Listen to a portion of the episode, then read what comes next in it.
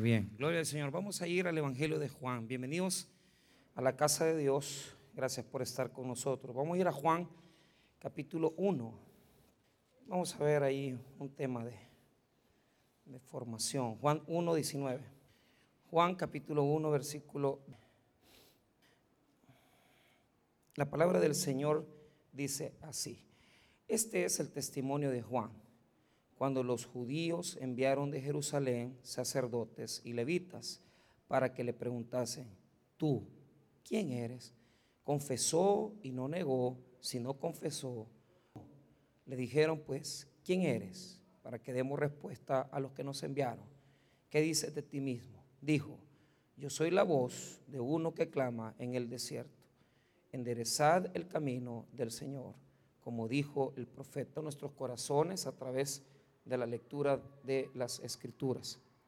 Oramos, bendito Dios, para que ministres nuestros corazones y que nos ayudes. En el nombre de Jesús, amén y amén. Tomen asiento. Muy bien.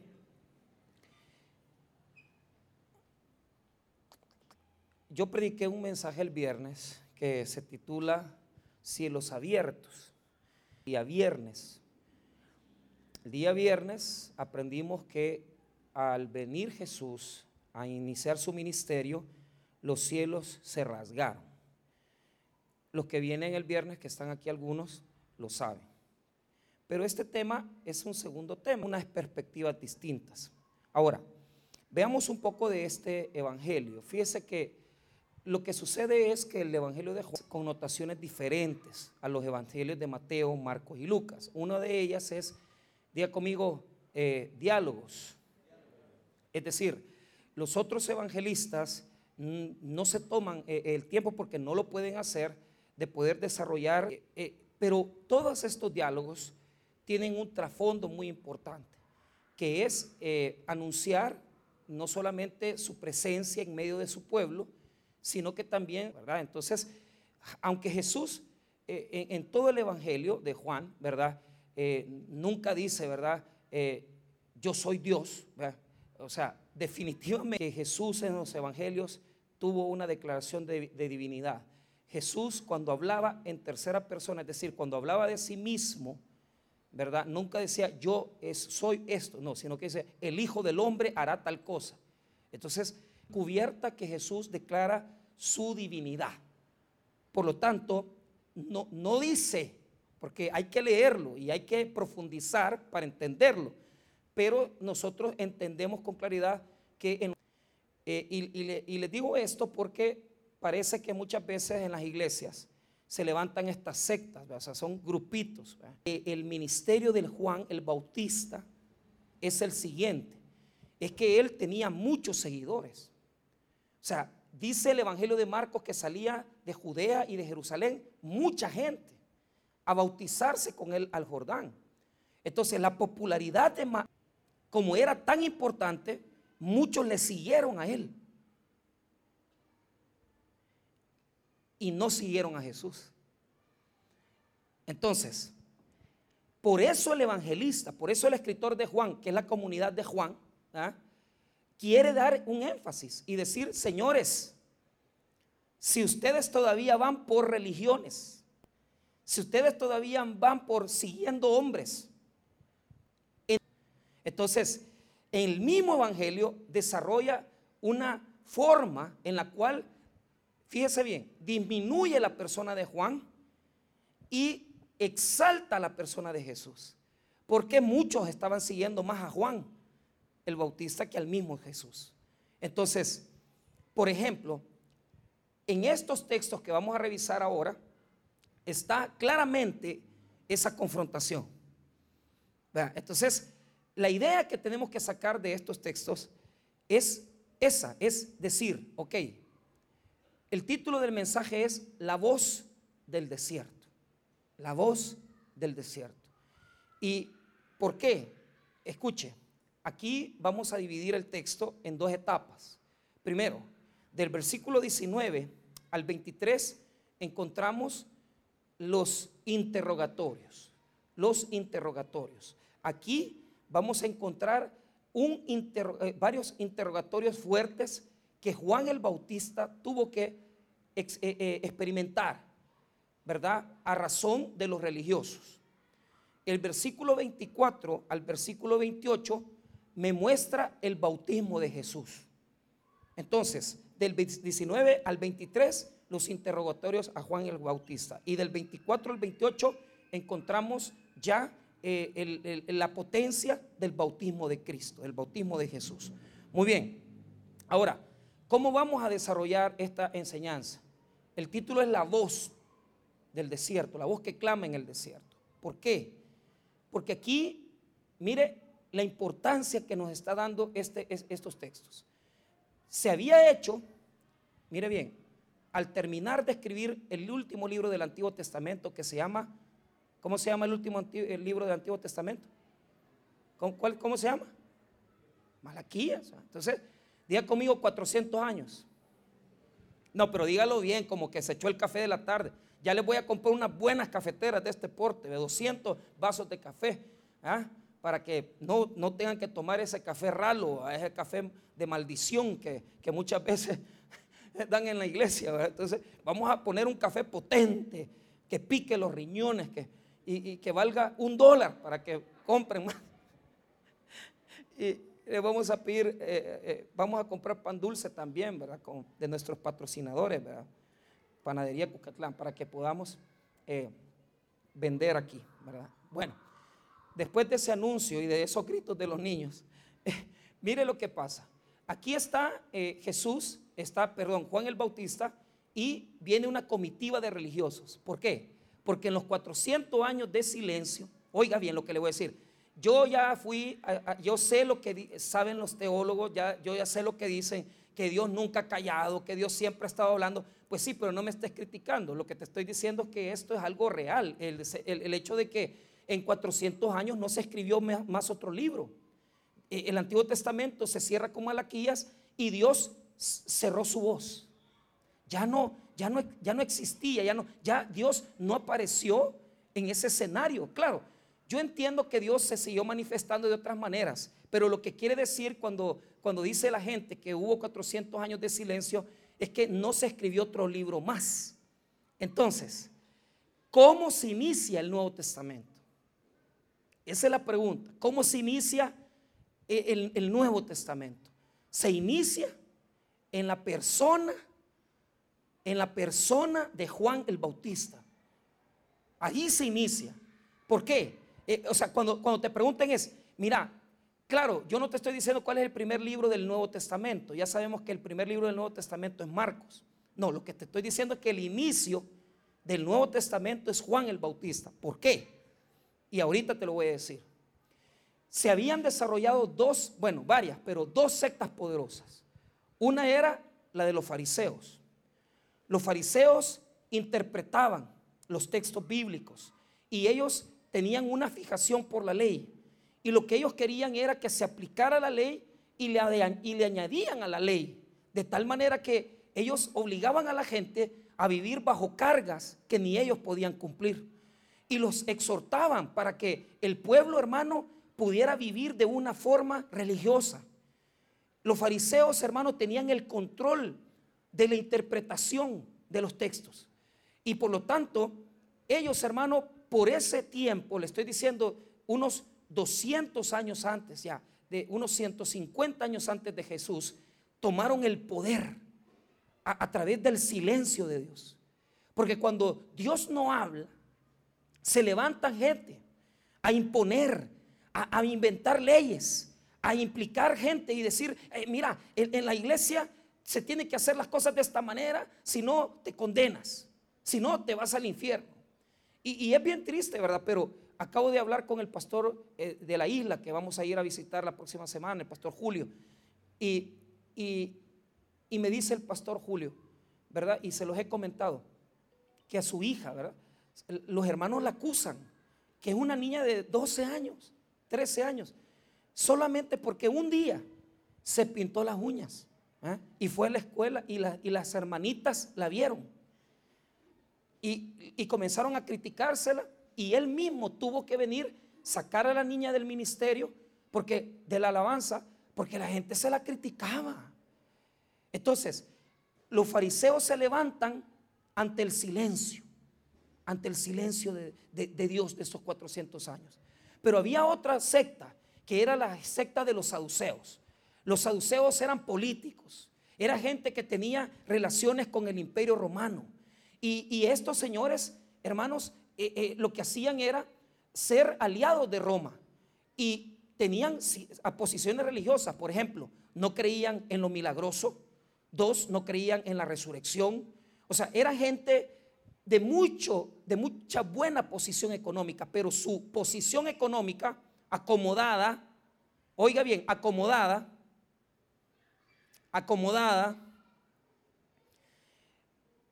les obligaba a quedarse callados porque Roma les daba billete, porque Roma les daba pisto. Entonces eh, ellos a conveniencia se quedaban quietecitos porque sabían que si se levantaba una revuelta en Jerusalén, se levantaba una revuelta en Galilea, lo que iba a pasar es que Roma ya no les iba a dar pisto. Entonces, que no, sé qué están celebrando, yo el, el, día del niño ya pasó, pero yo creo que es la Navidad anticipada. Bueno, fariseos, dueños de la religión. Saduceos, dueños de la posición acomodada, económica, Roma. Entonces, cuando Juan el Bautista comienza a tener un crecimiento y la gente sale de Judea y Jerusalén y comienzan a ir al desierto a bautizarse, el templo siente que pierde fuerza. El, el templo siente que pierde poder. ¿Por qué? Porque ellos saben que si Juan el Bautista está bautizando en el desierto, ellos pierden clientela. Ya no les van a llegar el día sábado, ya no van a llegar a la Pascua, ya no van a llegar a las fiestas judías. ¿Por qué? Porque en el templo se perdona pecados. En el templo, hermano, se presentan ofrendas. Pero ojo, todo se paga en el templo. Entonces los religiosos se incomodan y dicen, ¿y este Juan quién es? Porque ojo, tal vez sabían el nombre, pero no les importaba. Lo que ellos querían era ver cuál era el movimiento que tenía. Porque si el negocio de Juan le crecía, la tienda de ellos se perdía. Ojo, ahí en el templo se vendían animales, se vendían palominos, se vendían, hermanos, animales para el sacrificio. En el templo, hermano, se cambiaba dinero. La gente venía con, sus moneditas judías y las tenían, eh, perdón, con sus monedas romanas y las tenían que cambiar por monedas del templo. Porque Dios no recibe monedas si no son monedas del templo judío. entonces, y el templo se convirtió en el banco de Jerusalén. No había un lugar donde había más dinero guardado que en el templo de Jerusalén. Entonces, cuando estos señores, los fariseos, los saduceos, los sacerdotes, los religiosos, se dan cuenta que aquel ha puesto otro negocio, ¿ah? otro negocio, vienen y mandan una comitiva. Diga conmigo, comitiva. Diga conmigo, ¿cómo le podemos decir? Organismos de inteligencia, ¿verdad? Porque, hey, anda, ve que él, ¿cuánto siente en el culto? Se ha levantado otra iglesia por allá, mira, y allá se están yendo los hermanos del Taber. Entonces estos tipos mandan un comité, una comitiva, para que vayan a interpelar a Juan. Porque a Juan, Juan está vendiendo más pupusas. Juan está, le está creciendo el negocio, el changarro. Entonces, es que mire, hermano, es que los evangelios son tremendos. Es que uno los confronta, pues uno dice, qué tremendo esto. Desde ese tiempo ya había esto, ya existía. Entonces, note el versículo 19, veamos las preguntas y, las confrontaciones. Este es el testimonio de Juan. Cuando los judíos enviaron de Jerusalén sacerdotes y levitas para que le preguntase. Vaya, mire, mire. Diga conmigo judíos. En el Evangelio de Juan, judíos abarca fariseos, saduceos, levitas, sacerdotes, todo el grupo religioso que está sufriendo el impacto de la economía, porque la gente esté viendo el mundial y no vienen al culto. En la mañana, si no fuera por las comunidades, la asistencia no bajó, porque la gente viendo el mundial va. Y hasta árabe quieren hablar esto. ¿va? Entonces, pero ¿cuál es el punto? Le mandan y le preguntan. Mire la pregunta concisa que le hacen. Tú, ¿quién eres? Ponga atención, en griego, diga conmigo, tú, tú. O sea, ya con maldad, ya, tú, tú, ¿quién eres? Ojo, ellos ya sabían quién era él. Pero lo que le quieren preguntar es, ¿qué hace? ¿Cuál es su misión? ¿Cuál es su función en toda la cuestión? Porque lo que a ellos les impresiona es que a él se le está llenando el, movimiento de gente bautizada y, y ellos están perdiendo miembros. Entonces, tú, tú, en griego, ¿quién eres? Ahora, Juan trabaja una forma textual donde dice, confesó y eso quiere decir una, una, es una fuerza que le está dando a la respuesta. Mira lo que dice el versículo. ¿Tú quién eres? Confesó, verso 20. Confesó y no negó. Si no, confesó. O sea, es lo mismo. Las dos cosas son las mismas, solamente que una es positiva y una negativa. Note que dice confesó y no negó. Si no, confesó. Dos puntos.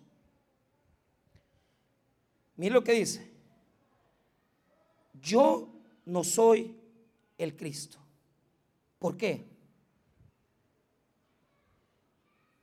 Desde el Antiguo Testamento, ellos estaban esperando un libertador, alguien que se pareciera a Moisés. Cristo en griego quiere decir, diga conmigo, ungido.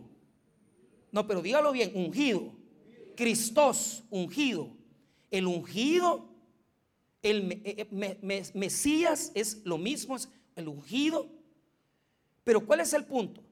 En el Antiguo Testamento había una connotación y esto hermano era lo que pensaban los religiosos, o sea, ellos sabían que estaba prometido en el Antiguo Testamento que el Mesías iba a venir, el libertador. Entonces, lo que quieren saber es si este que está bautizando en el desierto es el Cristo verdaderamente. Entonces, ¿por qué? Porque hay gente, hermano, que, realmente eh, la, idea de esto es político, es político. Cristo es político, es algo político, es un, es un libertador, es un libertador político, es un guerrero político, es quien se va a levantar a liberar a Israel de, Roma. Y ellos quieren saber si Él es eso. Entonces, no les importa quién es. Lo que ellos quieren saber si es el Mesías. Y entonces Mira lo que dice él. Si no confesó, yo no soy el Cristo. O sea, hay una respuesta larga, pero negativa. Yo no soy el Cristo.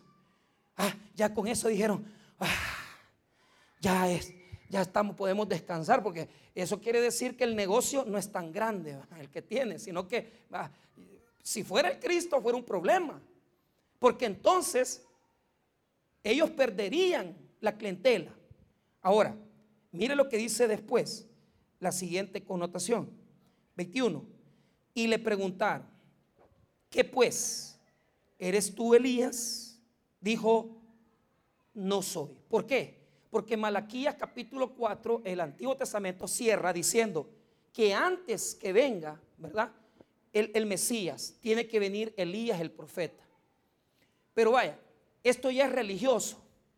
Es como que yo le dijera, eh, muchos estaban esperando a Elías y que el profeta eh, no es que reencarnara, sino que acuérdense que Elías no murió. Entonces a Elías lo, levantó un carro de fuego. ¿ah? Eh, entonces ellos piensan que Elías tiene que regresar. Entonces esto se compara a aquellas personas que, que, dicen, sí, tienen su creencia, ¿verdad? las creencias que tienen es que este santo hace un milagro. Eh, la semana pasada me dio testimonio una señora, ¿verdad? Y me dice, en el, en el sueño, porque dice que vio un sueño y ella, ella le rezó a la Virgen.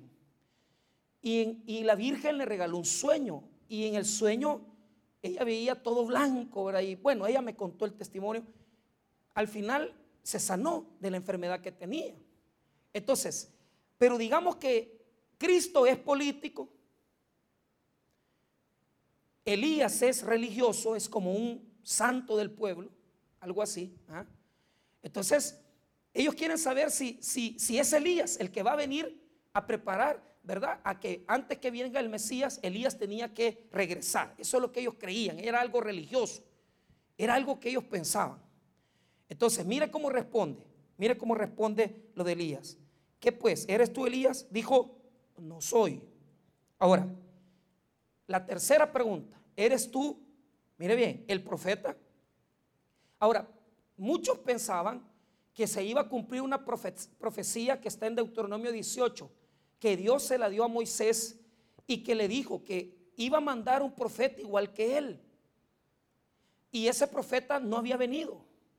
Entonces, los, los judíos en general, ¿verdad? Mucha gente, no, no, no digamos los, los grandes autoridades, pero muchas personas del pueblo creían que este profeta tenía que manifestarse previo a la venida del Mesías.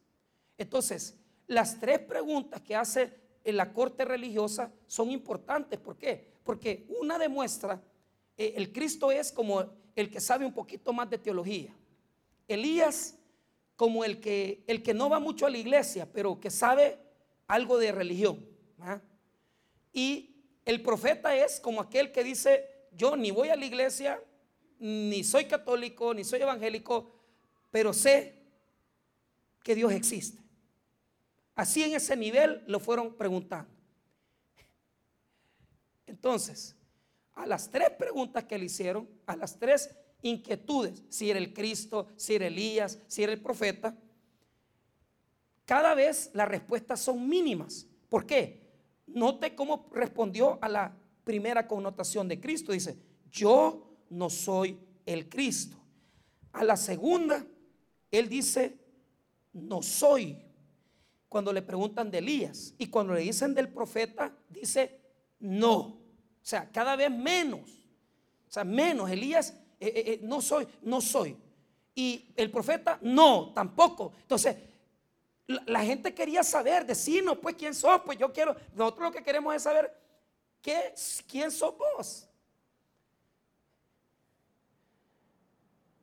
Y ya están desesperados porque han caminado desde Jerusalén y, han venido al desierto a preguntarle a, este que, se viste de piel, que come, ¿verdad? Langostas y, lo que quieren saber es, bueno, ¿quién es pues este? Entonces, Mire, mire lo que dice el versículo 22. Le dijeron, pues, ¿quién eres? Para que demos respuesta a los que nos enviaron. ¿Qué dices de ti mismo? ¿Qué dices de ti mismo?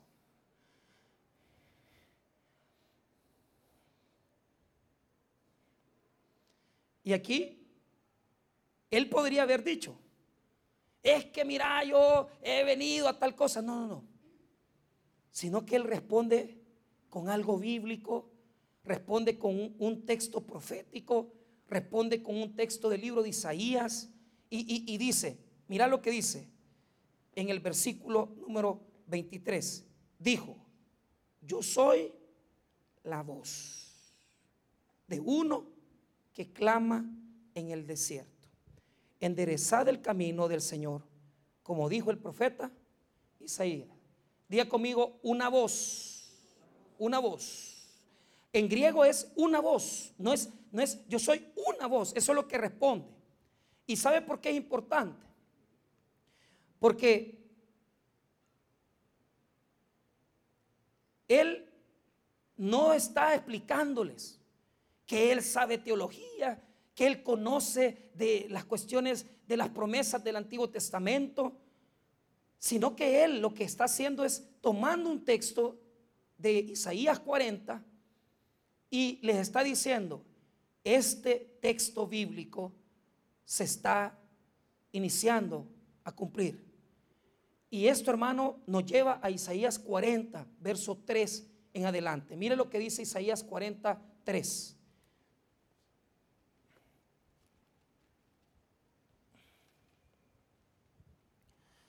Voz que clama en el desierto, preparad camino a Jehová, enderezad calzada en la soledad a nuestro Dios. Mire, todo valle sea alzado y bájese todo monte y collado. Y lo torcido se enderece. Y lo áspero se allane. Ok. ¿Qué está pasando? En el capítulo 40 de Isaías comienza la promesa del regreso a Jerusalén. Y lo que está pasando aquí es que inicia el capítulo 40 con una voz que dice, prepárense. ¿Por qué? Porque, escuche bien, cuando un emperador, y esto muchos lo saben, un emperador llegaba a visitar un territorio que le pertenecía, se mandaba a un heraldo. El heraldo, hermano, lo que hacía era anunciar en la ciudad que el emperador llegaba, el emperador venía, que el emperador ya estaba cerca. Y lo que tenía que hacer la ciudad es prepararse para hacer caminos donde el emperador pudiera caminar, para hacer caminos donde el emperador pudiera, hermano, ver limpio, ver aseado. Cuando el señor presidente Barack Obama vino a El Salvador, se preparó toda la, no solamente todo el, camino de, de, Comalapa, del aeropuerto, la zona rosa. Claro, ellos arreglan donde pasa el presidente, pero no arreglan donde no, no pasa, ¿verdad? O sea, pero ¿quién va a llevar al presidente a ver los grandes orificios, ¿verdad? Que se abren en las calles. ¿Quién va a llevar al presidente a ver las calles, ¿verdad? Donde hay más suciedad. ¿Quién va a llevar al presidente de Estados Unidos, una potencia mundial, a ver, hermano, donde están las zonas las zonas rojas de la ciudad? Nadie.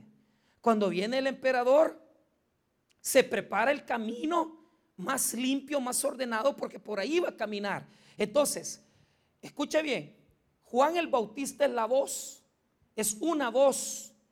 Lo que está diciendo Juan es, yo no he venido a hablar de mí, yo no he venido a hablar de mis circunstancias. Lo importante del Evangelio no eres tú. Lo importante del Evangelio no son los pastores.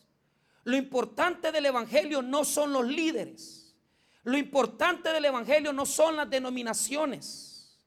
Lo importante del Evangelio no es, hermano, el tamaño del templo donde te congregas. Y entonces, pastor, ¿qué es lo importante del Evangelio? Es el mensaje del Evangelio de Jesucristo. Tú y yo no somos nada. Lo importante es el mensaje de liberación de Jesús que ha venido a dar libertad a su pueblo de este mundo, que está condenado y que necesitamos hablar de Cristo siempre. Hermanos, las iglesias han tomado un énfasis en donde las iglesias ahora son más conocidas que Jesús. Fuimos a Casa de Dios, a Guatemala, un templo impresionante. Cuando usted entra está el gran rótulo ahí. Tienen aspersores para regar la grama, más de 30 mil aspersores. Tienen parqueos para más de tantos carros que se parquean ahí. Uno llega, hermano, y cuando ve ese templo para 11 mil, 12 mil personas, uno se queda impresionado.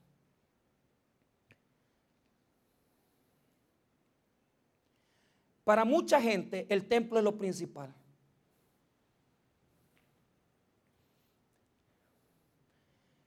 Ah, yo ahí no me congrego, porque es que allí no tienen nada. Ahí están en una champita. Bueno, yo le voy a decir algo, hermano. Cuando votemos este, este, este templo para ampliar, vamos a estar bastante incómodos y nos vamos a ensuciar mucho los zapatos. Pero es que no queremos un templo para que la gente vea que tenemos pisto o para que la gente vea que aquí hay, muchas, muchos asientos. Queremos un templo para que la gente conozca la maravilla de la palabra de Dios. Hermanos míos, no vengan a la iglesia porque el templo es grande. No vengan a la iglesia porque les gusta el asiento. No vengan a la iglesia porque vamos a poner aires acondicionados. No vengan a la iglesia porque se sienten cómodos. Vengan a la iglesia porque lo principal de la iglesia es el mensaje del Evangelio de Jesucristo. Hermano, el templo no es nada. Aquí no habita Dios. En la Edad Media se metió eso en la mente de la gente. Por eso se hacían las grandes catedrales, porque la gente pensaba que en los templos habitaba Dios. Hermanos, los templos son importantes porque son una herramienta para predicar. Pero algo yo les voy a decir, hermano. Podríamos estar en la calle y si estamos predicando el Evangelio de Jesucristo es suficiente para salvar las almas, hermano. Eso es suficiente. El mensaje es suficiente. Nada más necesitas.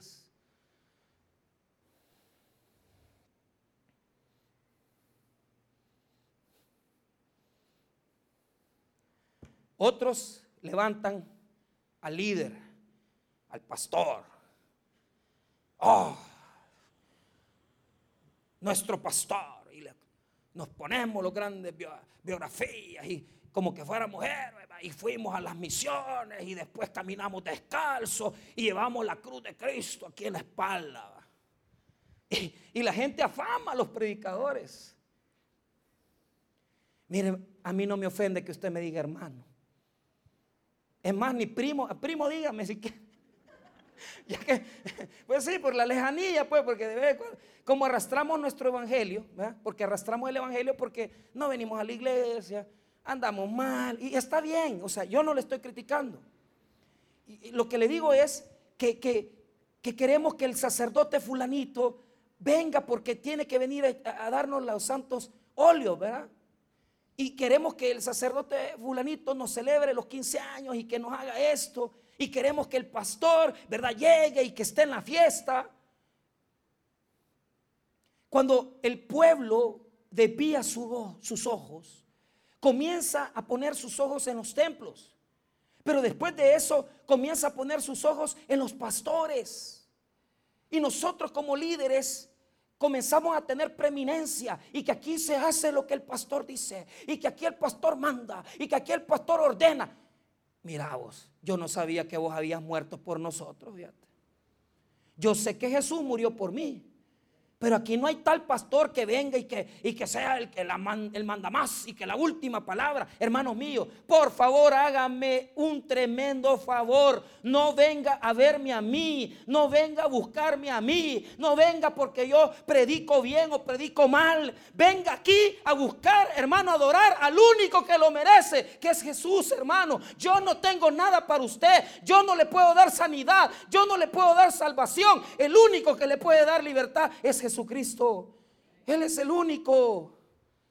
No ponga la atención en mí, yo me voy a morir, me voy a ir de aquí, ya no voy a estar. Pero Cristo estará siempre en el lugar, en su trono. Él nunca se va a mover. Adóralo a Él. No busques líderes. Deja de andar diciendo que en la iglesia del pastor fulano, eh, mira, busca un lugar donde sentarte y hacer lo que mejor sabes hacer, adorar a Dios. Y no andes diciendo que nosotros hacemos cosas buenas por nada. No, nosotros no somos nada, hermanos. ¿Qué decía Juan? Yo no soy, no soy, no. ¿Vos podés predicar? No. ¿Vos podés servir? No. Deje que Jesús sea rey. Y deje de andarle robando la gloria a Cristo. Y deje de andarse creyendo la gran cosa. Y deje de andar poniendo sus apellidos y su nombre en las cosas. Usted, hermano, en las cosas evangélicas estoy diciendo, porque claro, hay otras cuestiones como negocios, empresas, que uno puede poner su nombre, pero volvemos a lo mismo. Nosotros no, no somos. ¿Quién es? Es Jesús. Es Jesús. Y viva su vida así sin andar recibiendo pleitesía, sin que le digan la niña fulanita, la doña fulanita, el licenciado, el ingeniero, el doctor. Humille ese hombre, sea humilde, hermanito, primo. Adore a Jesús.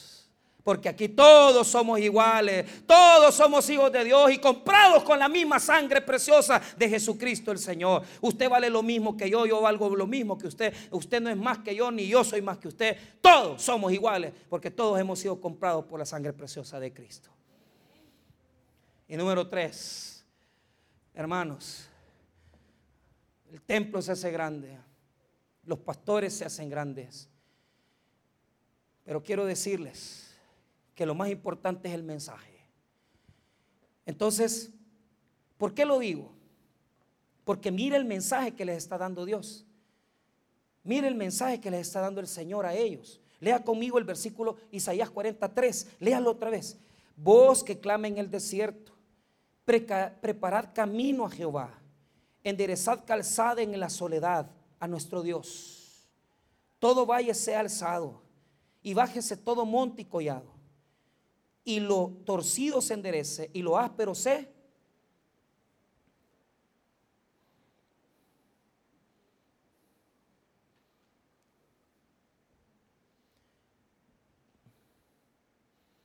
Oiga bien, Dios quiere caminar en tu vida. Dios quiere estar en tu vida. El mensaje de Juan el Bautista era sencillo. Preparen el camino, preparen la senda, preparen el camino. Ahora, la pregunta que es, ¿qué es el camino? Diga conmigo, mi corazón.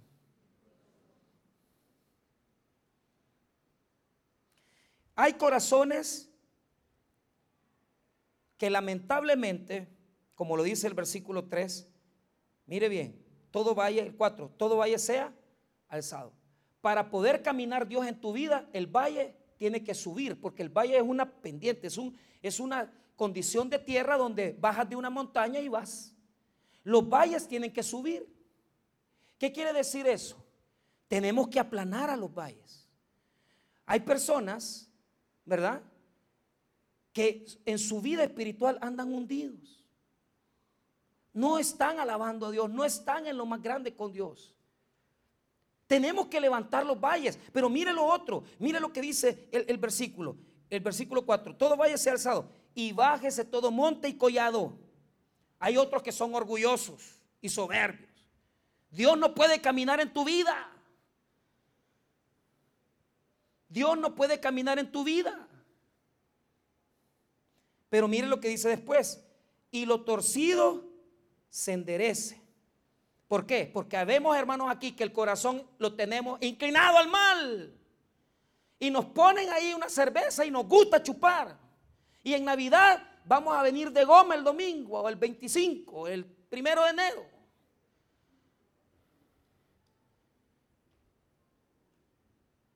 Y mire el otro camino que aparece, dice, y lo áspero se allane. ¿Por qué? Porque habemos personas que el corazón lo tenemos lleno de tierra y suciedad. Y Dios no puede caminar ahí. Juan el Bautista está diciéndoles, señores, ya el Mesías, ya Jesús está a las puertas. Y ustedes no han entendido el mensaje. Yo vengo a preparar el camino. Yo vengo a preparar los corazones. ¿Y cómo los prepara Juan? Bautizando a la gente y haciendo que se arrepientan de sus pecados. Hermano, mire, hay personas que del valle tienen que subir, más ánimo. Gente, hermano, que, que necesitan entender. Óigame bien, cuando un pueblo se queda sin la voz de Dios, se vuelve como los fariseos y se vuelve como los saduceos. Muchas personas en la iglesia que lamentablemente se han vuelto religiosas, se han levantado, hermano, como que son fariseos en la iglesia. ¿Y qué están haciendo los fariseos? Poniendo leyes legales y diciendo, este no puede servir, este no puede venir, este no puede levantarse. ¿Cuánta gente así hay en las iglesias? ¿Y sabe por qué? Porque no han oído la voz. Hay otros que se han vuelto saduceos. Están bien cómodos Ay, cultito, cortito, lo quiero, pastor. 25 minutos, porque yo tengo que ir a hacer. Qué bien, también Dios tiene mucho que hacer y te bendice. Ah, saduceos que se sientan en las iglesias y dicen, ay, que vayan otros, que ganen almas otros, que sirvan otros. Y usted se pregunta, ¿y por qué es que nos hemos vuelto así, pastor? Porque hemos amado más los templos, hemos amado más los pastores y nos hemos amado más nosotros. Y la cruz de Cristo se ha sido quitada.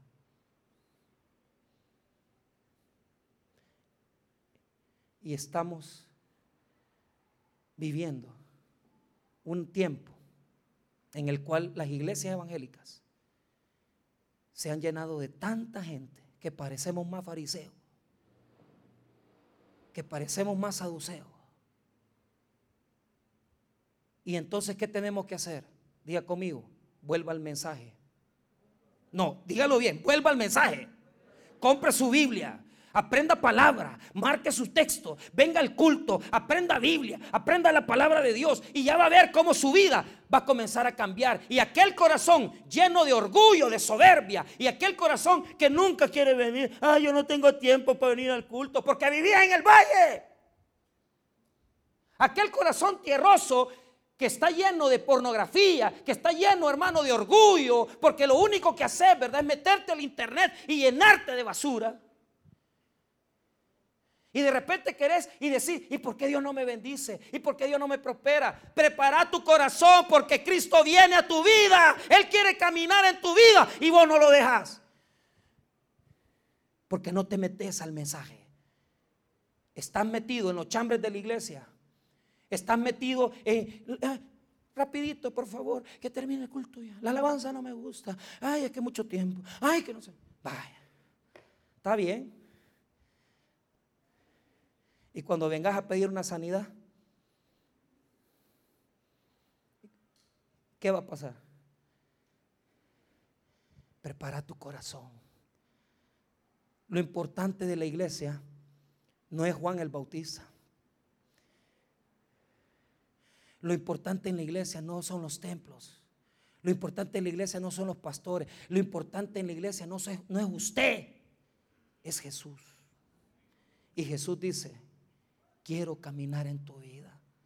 Deja de llenarte de religiosidad hipócrita. Deja de llenarte de saduceísmo. Y por primera vez, abrí tu corazón porque yo quiero caminar en tu vida. Yo soy el rey que quiere caminar en tu corazón, en tu vida. Pastor, ¿cómo hago para que los cielos se abran y que la voz de Dios me hable? 400 años de silencio. ¿Cuántos años tienes de vivir así? ¿Cuántos años tienes de vivir en la droga? ¿Cuántos años tienes de vivir infidelidad? ¿Cuántos años tienes de estar durmiendo en una cama con una mujer que no es tu esposa?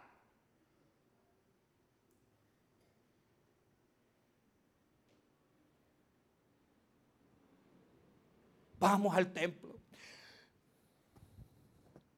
Vamos al templo. Y salir de aquí a ofender a tu mamá, a ofender a tus hijos, a mal, malcriado. Porque no has dejado que el rey venga a tu corazón y te ha llenado de religión. ¿Por qué te preocupa el rey venga. Porque vas a tener que dejar tus malas andanzas. Porque vas a tener que dejar tu egoísmo. Porque vas a tener que dejar tu incomodidad.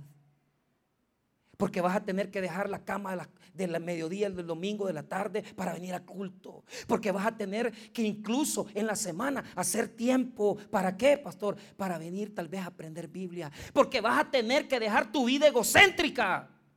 Y ir un día donde están los niños de escasos recursos y llevarles una bendición. La pregunta con la que yo cierro es, ¿en qué nos hemos convertido? En seguidores de hombres, en seguidores de templos, fanáticos religiosos. Y se nos ha olvidado el mensaje. ¿Y qué dice el mensaje? Preparar la senda. ¿Qué dice la voz? Preparad la senda. ¿Quieres ver que tu vida cambie? Sal de tu comodidad, sal de tu religiosidad, sal de tu hipocresía y dígale a Jesús, aquí estoy para servirte, aquí estoy para adorarte. Te abro mi corazón. Juan, ¿quién eres? No me preguntes mi nombre, no me preguntes quién soy. Yo soy la voz. Porque lo más importante es el mensaje. Porque lo más importante es el mensaje. Ninguno de nosotros podemos poner algo más grande en nuestra vida. Lo más importante es el mensaje. ¿Y qué dice el mensaje? Valles, suban, montañas, bajen y los terrenos ásperos, límpiense. Nada más importa que Jesús venga a nuestras vidas. Y si nos hemos equivocado, por cualquier razón, y por cualquier razón nos convertimos en religiosos, que anduvimos saltando de iglesia en iglesia, que comenzamos a servir y ya no nos congregamos, que comenzamos a ir a un ministerio y dejamos el ministerio, que venimos a los cultos, pero cada vez venimos menos, que queremos venir a la iglesia, pero que no me exijan nada, porque yo estoy cómodo. Pues yo te incomodo y te digo, voz que clama en el desierto. No importa si hasta ahora vas a cambiar. Pero desde aquí en adelante, toma el Evangelio en serio y dile a Jesús que venga a caminar a tu vida, a tu corazón.